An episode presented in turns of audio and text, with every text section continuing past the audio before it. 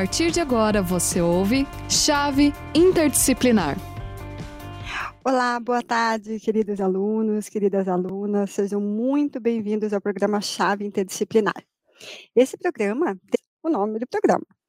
Hoje, quem me acompanha nessa missão desse programa é a professora Larissa Brandon. É, eu não sei pronunciar esse outro sobrenome, então eu pronuncio o do meio, tá, professora? Tá bom. tá ótimo. Junta, juntas a gente vai falar um pouquinho sobre a literatura da autoria feminina. Né? Mas antes da gente começar a falar sobre literatura da autoria feminina, eu quero lembrar para quem fez a inscrição nessa atividade. O texto e as questões já estão disponíveis lá na sala do evento, tá? E uma vez realizada a atividade, vocês já podem ter acesso ao certificado, tá bom? Então, começando a falar um pouquinho sobre literatura feminina, eu já quero começar botando problema, botando fogo no negócio aqui. Uma vez, professora Larissa, eu achei bem interessante uma fala da, da Ana Cristina César, que ela falou assim, é, que a mulher raramente deixa de escrever como mulher, como mulher. E isso me deixou bastante intrigada, né? Porque se a gente for pensar, o homem também raramente deixa de escrever como homem, né? E a literatura, por um bom tempo, ela foi dominada por homem. Tanto que ela foi dominada por homem que por um bom tempo também, é, ela parecia que não tinha sexo, né? E depois disso, é, quando começou a surgir a literatura feminina, essa literatura da autoria feminina que a gente chama, isso começou a incomodar algumas mulheres, né? Houve uma estigmatização, um preconceito em torno dessa palavra feminina, é, na poesia feminina, da prosa feminina, da literatura feminina, como uma coisa menor, né? Isso causou arrepio em muitas, muitas escritoras, né? várias escritoras ficavam extremamente incomodadas com a nomenclatura. E elas não queriam ver só uma obra diminuída, né? não queriam ver só sua obra é, tratada como algo menor naquele contexto que a gente vivia numa sociedade patriarcal. Eu estou falando no passado, mas tudo isso que eu estou falando no passado não deixou de ser passado. Né? A gente ainda vai ver um pouquinho mais sobre isso. É, então, assim, o que era da mulher era menor. Então, muitas escritoras tinham muito medo disso, que a sua obra fosse diminuída, e por muitas, muitos, né, por esse motivo principal, muitas mulheres rejeitavam essa categorização, é, apesar de escreverem como mulheres, né, apesar de botarem as suas próprias vivências no papel. Não é mesmo, professora Larissa? Exatamente. E sempre que a gente traz aqui um, um, um adjetivo, né, então não é só a literatura, é literatura feminina, é literatura infantil, é literatura negra. Parece que esse adjetivo ele, ele traz algo ruim e não é, é muito pelo contrário, né? É, é uma característica que, que torna essa literatura ou qualquer outra arte em algo uh, mais interessante ainda, porque tem ali algo né, diferente. Todas as literaturas, na verdade, deveriam ter a, atrás da li, palavra literatura um adjetivo, identificando, então, não é só a literatura, mas que tipo de literatura. A gente sabe que ah, temos muitas vozes e muitas possibilidades dentro da literatura, né? Mas essa questão uh, da, do incômodo das mulheres e dessa, é dessa fala é, de que a gente não consegue deixar de escrever como a gente é, é e que por muitos e muitos e muitos anos os homens que é, comandaram não só o papel da, não só a literatura, mas todas as artes no geral, e a gente sabe que questão, questões sociais, né, é, no geral, a gente consegue trazer um pouco, talvez, é, pensando na questão sociológica, já que a gente pensa numa chave interdisciplinar aqui, trazer um pouquinho essa ideia é, da própria antropologia e da sociologia e de um livro que não é livro de literatura, mas que é muito interessante da gente trazer para essa discussão, que é o livro da Simone de Beauvoir, o segundo sexo, né? Então, no segundo sexo, ela faz ali um, um tratado, uma explicação de que o feminino, a mulher, é, é o tal do segundo sexo.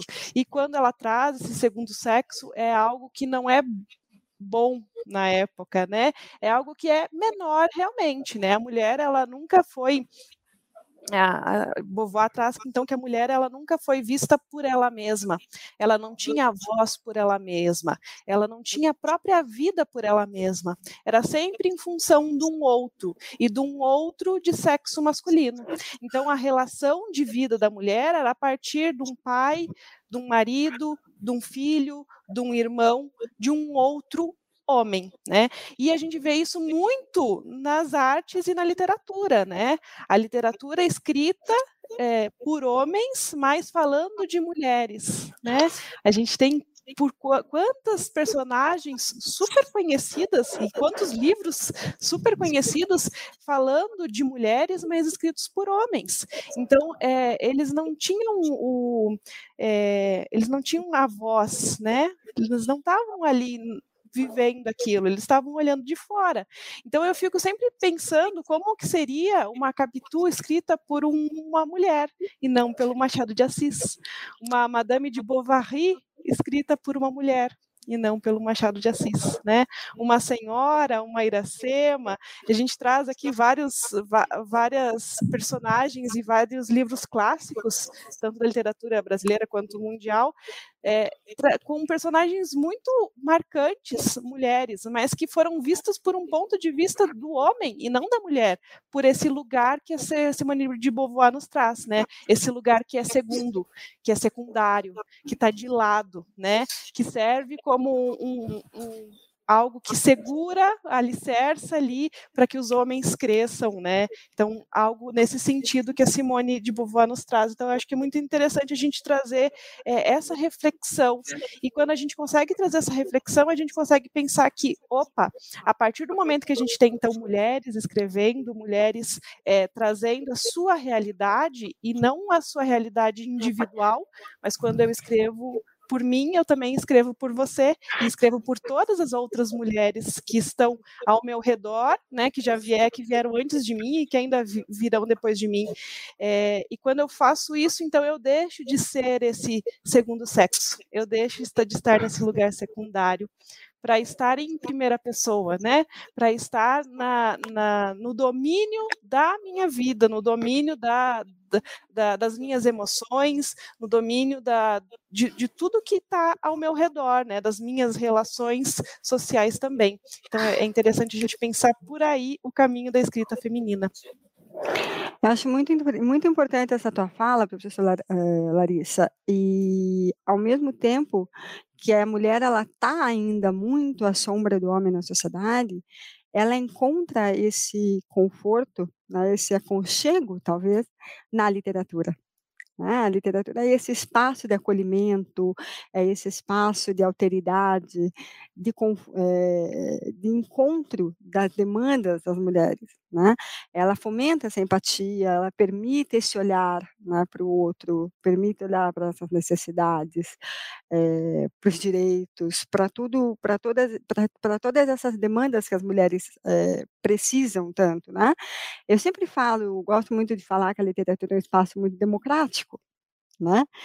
E talvez se a nossa sociedade pudesse olhar um pouco para a literatura, se espelhar um pouco na literatura, talvez nós vivêssemos um pouco melhor, né?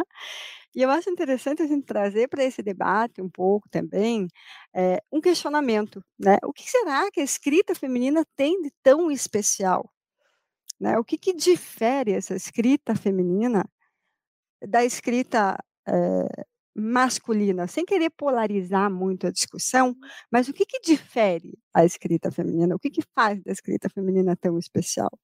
Quando eu penso nisso, eu gosto muito de citar, gosto muito de lembrar da, da carta da Glória Zandua, né, que a gente estava conversando outro dia sobre ela. É uma carta que foi escrita em 1980, se não me engano, é uma carta antiga, mas ao mesmo tempo que ela foi escrita em 1980, ela é extremamente atemporal, né? porque ela traz um, temas que são discutidos ainda hoje, ela traz é, demandas que são que são muito atuais, né? E eu, nessa, nessa carta, ela deixa muito explícitas, né, em diversos momentos, ela deixa muito explícitas é, características do fazer literário da mulher. Né? É, para ela ali, é, como para muitas outras escritoras, a escrita é uma ferramenta para visitar aquele eu que a gente tem, né? o nosso eu interno. Né? É um traço muito característico da escrita feminina, a fusão das experiências pessoais que a gente tem. Né? Aquele, vamos criar um eu literário, um eu lírico, mas vamos juntar o que nós temos de nosso com esse eu lírico. Né? Vamos colocar, vamos nos colocar no papel, vamos colocar a nossa vivência a serviço dessa literatura. Né? Então, isso é incrível, né? é uma coisa muito bonita do fazer literário feminino. É, e também é, de questionar sobre os assuntos que são tratados. Né? Ela, uma coisa muito bonita que eu vi na, na Carta da Glória e que me marca muito toda vez que eu leio a Carta da Glória, é, que ela fala que o que nos valida como seres humanos nos valida como escritoras. E eu acho isso uma coisa uh, incrível, né? Uh, isso nos, nos, toca demais. Né? O escrever como forma de confrontar os nossos próprios demônios. Eu acho isso uh, lindo, né? É uma coisa maravilhosa, né? essencial da nossa do fazer literário das mulheres. E se a gente for pensar nas mulheres que nós vemos escrevendo pensem um pouquinho, né? Pensem na Clarice, pensem em algumas autoras que vocês estão acostumadas a ler, pensem na Conceição Evaristo, gente, por favor, Conceição Evaristo, né? O que é essa mulher? Né? Quanta coisa carrega essa mulher, quantas camadas tem as personagens de Conceição Evaristo, né? quantas coisas tem é, o que escreve Lélia Gonzalez, né? quantas coisas escreveram várias outras autoras que nós estamos acostumadas a ler. Né? A literatura feminina é muito rica. Né? É, e, assim, a ideia também de que não é no papel que a mulher cria, mas é dentro dela própria, né? é, é algo que me fascina muito. Né? Sim, e, e, tem mais uma coisa do, da, da Carta da Glória que ela traz várias e várias e várias vezes, que é essa questão de é, mas será que isso não é pequeno para eu falar? Será que isso não é algo insignificante e ela percebe no fazer é, da escrita dela que não, né? As, as, nossas, os nossos demônios, as nossas mazelas, elas não são insignificantes, elas são importantes, elas são necessárias é, de serem compartilhadas, de serem discutidas, de serem é, ouvidas por outros, tanto mulheres quanto homens, né? Então não é mimimi de mulher, é, é, é, é algo nosso, como você falou, né, que está dentro da gente que a gente precisa é, trazer para fora, né? E de novo, não é algo individual, né? é algo coletivo. Quando eu falo de mim, eu também falo do, da outra, das outras, né? Dessas outras mulheres que estão ao meu redor. Então isso é, é muito interessante na Glória e outras autoras trazem muito isso nas suas é, nos seus textos, na, né, nos seus livros, nas suas obras em geral. Eu fiz uma listinha de algumas aqui. Eu vou falar só assim, né, rapidinho. É, teve um livro que eu li faz uns, um tempo atrás, que eu até compartilhei com a professora Thais antes, que ele é, ele não é, não é de uma autora brasileira, é de uma autora norte-americana, que é da Lenise Umas. E ela fala, o nome do livro é As Horas Vermelhas. E ela fala sobre essas questões muito femininas que a gente nunca veria um homem falando, né? Então ela fala sobre é, concepção, sobre menstruação, sobre é, a, o desejo de se tornar mãe e, ao mesmo tempo, o, o, medo de se tornar mãe, algo que só uma mulher pode passar. Então, todas essas questões, né, numa. numa é, assim, o texto ele é muito bem costurado em algo que transforma as decisões, decisões das mulheres em algo é, do Estado, né? Então, o Estado que vai dizer se pode, é, se não pode, quando pode, quando não pode, algo que não está muito não é muito tópico, não. É o que a gente passa hoje, né? Mas é algo que só uma mulher pode falar. Então, esse é um livro que, se alguém quiser ler sobre é, esse universo feminino, é muito bacana, que são as Horas Vermelhas. Mas eu pensei em outros aqui. A própria Virginia, Virginia Woolf, né? Então, A Viagem e tantos outros livros que a gente tem.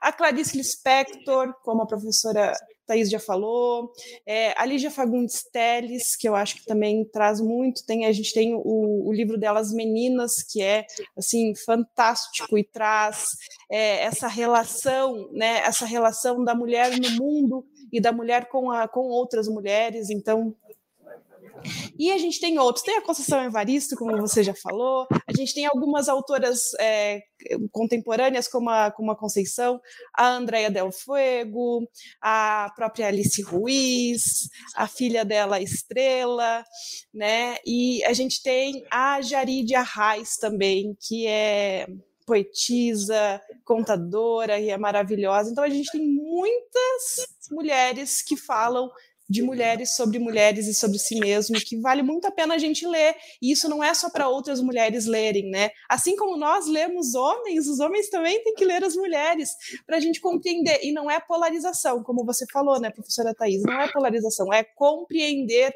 é desenvolver empatia, inclusive, com relação ao outro, né? É compreender esse, esse lugar de mundo do outro, que é diferente do meu, né? O meu lugar de mundo é diferente da, da Conceição Evaristo, por exemplo. É, porque a Conceição Evaristo, além de ser mulher, ela tem toda uma questão que, que ela é afrodescendente. Então a gente tem, eu não posso, eu não tenho esse lugar de fala, eu não posso falar por ela, mas eu posso lê-la para conseguir tentar compreender um pouco melhor esse lugar de fala dela e me colocar no lugar dela. Então, essa é, essa é a grande questão da literatura, né? A gente conseguir trabalhar essa questão da empatia, do me colocar no lugar do outro.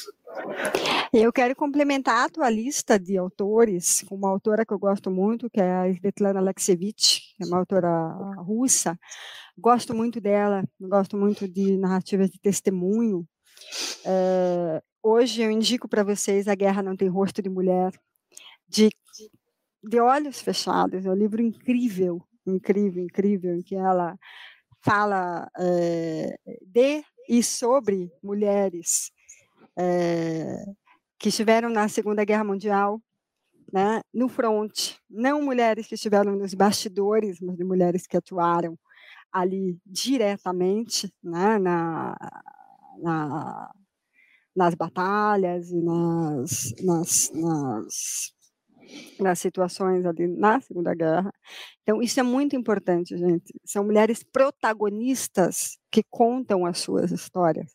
São vozes de mulheres que contam suas próprias histórias. Então, gente, é muito importante é, ler entender essas realidades. Né? É, a mulher não precisa da validação do homem ela não precisa do carimbo do homem dizendo que ela pode escrever e que aquilo é bom e que aquilo é importante. Ela não precisa disso. Né? A mulher precisa escrever. Só isso. Exato. Ela só precisa daquele espaço. Ela só precisa daquele. É, ter aquele espaço para escrever, para exercitar a sua própria criatividade, para colocar a sua voz no mundo. Ela só precisa disso não precisa de validação de ninguém, né? É, então, é muito importante nós é, abrirmos a nossa nossa cabeça, né? A gente sabe que tem muitas muitas universidades, muitos lugares que têm umas formações um pouco mais é, fechadas, né? Tem formações um pouco mais é, restritivas, que não têm suas grades, que não têm seus currículos é, uma abertura muito grande para a literatura da autoria feminina, né, professora Larissa? Então, procurem por fora. Né? É importante a gente abrir também, é, afinar um pouco o nosso olhar para essa literatura, porque é uma literatura é, que precisa de visibilidade, é né? uma literatura que precisa ser é, divulgada, que precisa ter é, visibilidade e lida com bastante atenção, né? Porque afinal de contas, o que está lá está no mundo. Exatamente. Né? E falando nisso, eu fiz um. Eu, eu, conversei com a professora Thais antes que eu fiz uma, uma pesquisa de curiosa, né? Na minha época de letras, o, o bam, bam, bam da crítica né, literária, que acredito que ainda seja, né? Para quem está é, estudando a literatura, e é bom, não estou dizendo que não é bom, não estou dizendo que não é para, né? Mas uh, é o Alfredo Bose. Né? O Alfredo Bose é um grande crítico da literatura e ele tem um, é, é uma história concisa da literatura brasileira, que é um pequeno livro, né? um catatauzinho pequeno. E eu fiz a pesquisa ali nesse, nessa história concisa dele. É, a, minha, a minha edição é de 2004, então faz algum tempinho, né? É, da minha versão, mas na minha versão ali ele trabalha os grandes autores da literatura brasileira. E olha só que engraçado, desses grandes autores da literatura brasileira, aparecem apenas quatro mulheres explicadas assim, né? Contando um pouquinho da, da, da história do, do é, tanto da história de vida, da bibliografia, quanto né, do, do, dos, das suas obras. Quatro mulheres num livro que trabalha a literatura brasileira do, do início até, até o, né, a, a contemporaneidade. É, não são só quatro que nós temos, né? Quantas outras que ficaram faltando? Então, como é, como é, como é nítido isso, né? O papel da mulher acaba de novo, né? Voltando a Beauvoir, acaba ficando em segundo lugar, acaba ficando num patamar mais baixo, porque às vezes é melhor na cabeça, né, é, pensar em trazer um homem do que trazer uma mulher, porque talvez um homem venda melhor do que uma mulher, né? Então essa essa é tua, teu discurso é muito interessante, é muito importante. A gente precisa trazer visibilidade para a literatura feminina, né? A gente precisa é, não a gente não precisa colocar uma literatura contra a outra. Não é isso, mas é colocar as duas no mesmo patamar. Não existe um segundo, uma segunda literatura, não existe uma literatura mais baixa do que a outra, né? Uma é tão importante quanto a outra, uma, uma é tão necessária quanto a outra, uma precisa de tanta visibilidade quanto a outra, tanto na leitura, quanto na crítica, quanto na, na, na, nas vendas, né? No todo, a gente precisa trazer essa, essa relação de igualdade, né? E quando a gente traz essa relação de igualdade para a literatura, é claro, a gente traz isso também para a sociedade, né? Não tem como não, não trazer essa relação junto. Felizmente, hoje nós temos excelentes críticos na literatura que nós chamamos de crítica literária feminista. Nós temos excelentes críticos, nós temos pessoas maravilhosas escrevendo sobre isso. É, e, felizmente, isso está mudando, né? Está querendo mudar está acompanhando a evolução da sociedade, está acompanhando a evolução é, das pautas feministas, né? É, isso é muito positivo, eu vejo isso com um olhar muito positivo, as pessoas estão querendo se abrir para isso. É, felizmente, o Alfredo Bose, sim, é um excelente crítico, é uma pessoa que deve ser lida. Vocês, alunos de letras, precisam ler Alfredo Bose, o livro do Alfredo Bose é uma bíblia para é uma nós, bíblia. estudantes de letra. E é o tamanho né? de uma bíblia, né? Alfredo né? Bose, do lado, ó. Antônio Cândido, são Sim. autores que fazem parte do nosso cânone, da nossa doutrina, né, da nossa doutrina de formação né, de estudantes de letras. Né? Isso é uma bibliografia básica, é importantíssimo.